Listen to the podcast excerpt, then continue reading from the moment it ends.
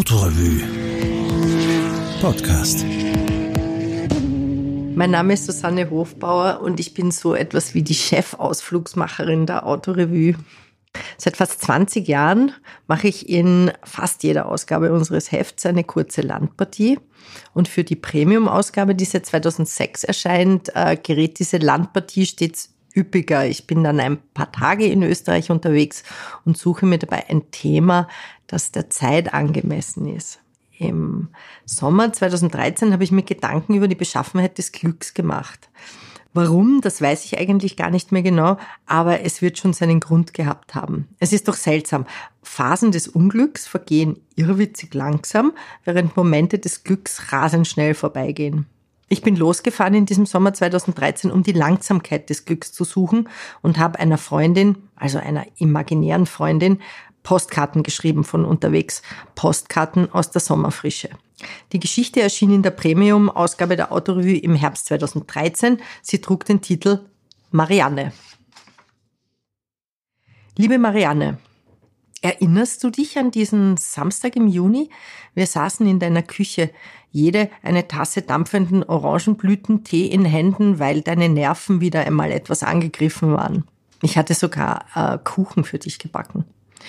Wie kommt es, hast du mich gefragt? Und weil ich dich schon lange kenne, wusste ich, dass dieser Einleitung eine rhetorische Frage folgen würde. Wie kommt es, dass Momente des Unglücks so langsam vergehen und Momente des Glücks so schnell? Ich holte tief Luft damals in meiner Küche an diesem Juni-Samstag, sagte dann aber nichts. Die Frage blieb im Raum stehen, bis gestern. Ich schreibe dir, weil ich gerade einen langsamen Glücksmoment gefunden habe. Es gibt ihn. Ich bin mittendrin. Die Zeit fließt träge wie Honig und ist genauso süß. Ich bin gestern aufs Land geflohen, zornig darüber, dass in ein paar Tagen unausweichlich das Schuljahr anfangen, der Wecker wieder um halb sieben läuten wird und ich schlaftrunken in die Küche schlurfen muss, um im kalten Morgengrauen Jausenbrote zu schmieren. Tag für Tag, Woche für Woche, Monat für Monat. Zähes Unglück, dachte ich, und du musst Schluck aufbekommen haben. Ich bin ins Enstal gefahren, auf eine Alm hinter Schladming. Eine lange Straße führt zur Reiteralm hinauf bis auf 1700 Meter. Etwa auf halber Höhe gibt es ein Almdorf mit lauter Vier-Sterne-Almhütten. Du kennst meinen Hang zum feinen Leben. Ich schlafe lieber auf geflickten Leintüchern, als den Champagner in meinem Kühlschrank ausgehen zu lassen. Das Dorf nennt sich Welt, Almwelt, Austria. Das ist hochgegriffen. Aber der Tonfall ist heute überall etwas lauter, wo im großen Stil um Touristen geworben wird. Stell dir vor, ein Dorf aus Holzhäusern, große und kleine, dazwischen Wege, asphaltierte Straßen, Blumenkästen, ein Wirtshaus als gesellschaftliches Zentrum für alle, die sich das Frühstück nicht selbst machen wollen oder einfach Gesellschaft brauchen. Natürlich ist es eine künstliche Welt, aber eine durchaus geschmackvolle. Die Enge, in der die Häuser stehen, hat mich anfangs irritiert. Für den Winter versteht man jedoch das Zusammenrücken.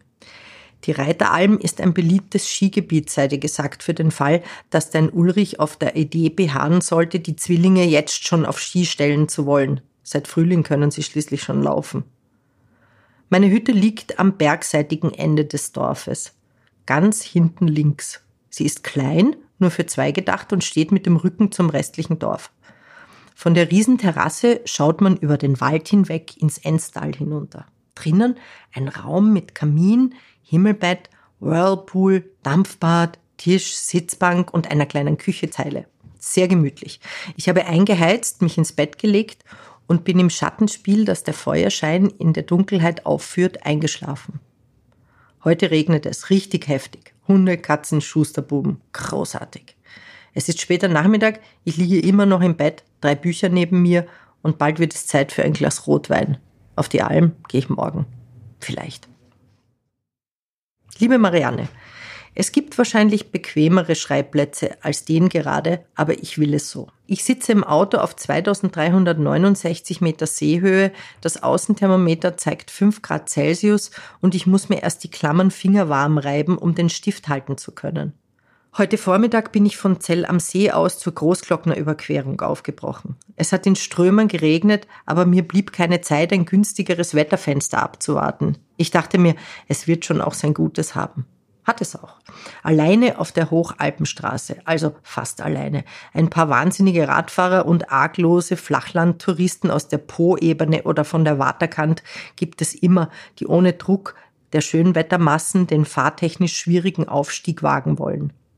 In Hochmais betrug die Sichtweite geschätzte 15 Meter, in der Hexenküche nur mehr 10, am Fuschertörl fuhr ich durch eine weiße Wand. Und dann, dann plötzlich, nach der Passhöhe, riss der Nebel auf und der Blick fiel frei über die Hänge, Wiesen, Felsen und das wie schlampig in die Landschaft geworfene Asphaltband. Richtung Glocknerspitze war sogar ein kleines bisschen blauer Himmel zu sehen, das Zwischentief war überwunden. Du musst wissen, die letzten Nächte habe ich das Leben einer anderen geführt. In Zell am See gibt es zwei Nobelhotels. Das Grand Hotel direkt am Wasser und den Salzburger Hof. Letzteres war für zwei Tage mein Zuhause. Zell am See galt mir immer als Welt meiner alten Großtante, die wohl gerne eine der oberen 10.000 gewesen wäre, es aber nicht weiter als bis zur Notariatssekretärin gebracht hatte von den Prinzen, Fürsten, Hollywood-Stars, Industriekapitänen und später von, vor allem von, nochmal. Von Prinzen, Fürsten, Hollywood-Stars, Industriekapitänen und später vor allem Scheichs wusste sie aus den Klatschspalten zu erzählen. Ich wollte mir ein eigenes Bild machen. Heute ist es vor allem die weit verzweigte Sippschaft der Wüstensöhne, die sommers in Scharen an den Zellersee reisen und dem Ortsbild einen naja, sagen wir, exotischen Touch verleiht. Im Salzburger Hof bekam ich von all dem wenig mit. Ich habe das Hotel kaum verlassen. Bis auf eine halbe Runde, die ich um den See gelaufen bin. Zehn Kilometer nach Dummersbach und Retour. Ich mache Fortschritte, nicht wahr? Ich hatte dort alles. Ein Zimmer, größer als meine Wohnung. Ein Marmorbad, so geräumig, dass ich darin hätte Walzer tanzen können und am anderen Ende des Rosengartens ein Fünf-Sterne-Wellness-Schlösschen, dem ich diesen Namen verzeihe, weil es dort einen beheizten Sportpool, Sauna, ein Solebad und eine Schar weiß gekleideter Engel gibt, die mit kundigen Händen aus müden Müttern strahlende Schönheitsgöttinnen machen können. Ich bin mir sicher, auch an Müttern von Zwillingen verbringen sie ihre Wunder. Jedenfalls hat mir dann beim Abendessen, fünf Gänge vom Feinsten jeden Abend. Ein Verehrer, der es leider vorzog, anonym zu bleiben, ein Glas Champagner und ein Kompliment an den Tisch bringen lassen. Glaub mir, Marianne, das ist mir schon lang nicht mehr passiert. Und jetzt der Glockner. Eben war ich an der Pasterze unten. Saukalt was, sag ich dir, und eindrucksvoll. Und als ich wieder oben am Parkplatz auf der Franz-Josefs-Höhe stand, sah ich sie, die zwei Spitzen. Groß und Klein Glockner. Noch so ein Glücksmoment mit Ewigkeitsanspruch. Liebe Marianne, es ist Mittag und vermutlich versuchst du gerade den Zwillingen unter Aufbietung aller pädagogischen Kräfte eine deiner Gemüsekreationen schmackhaft zu machen. Ich liege hingegen in der Sonne an einem der schönsten Gewässer, das sich der liebe Gott in seiner unendlichen Menschenliebe ausgedacht hat. Der Weißensee ist ein Kärntner Kleinod. Er liegt auf knapp 1000 Meter Seehöhe, ist an die 100 Meter tief, super sauber und voll mit famosen Fischen. Wenn ich das Wort famos benutze, weißt du, es folgt gleich etwas Kulinarisches. Gestern habe ich im besten Restaurant am See gegessen. Es heißt die Forelle. Das kommt nicht von ungefähr. Hannes Müller ist nicht nur ein wahnsinnig sympathischer Mensch, sondern auch ein genialer Koch mit einem großen Febel für Fisch. Ich werde dir aufzählen, was ich alles hatte.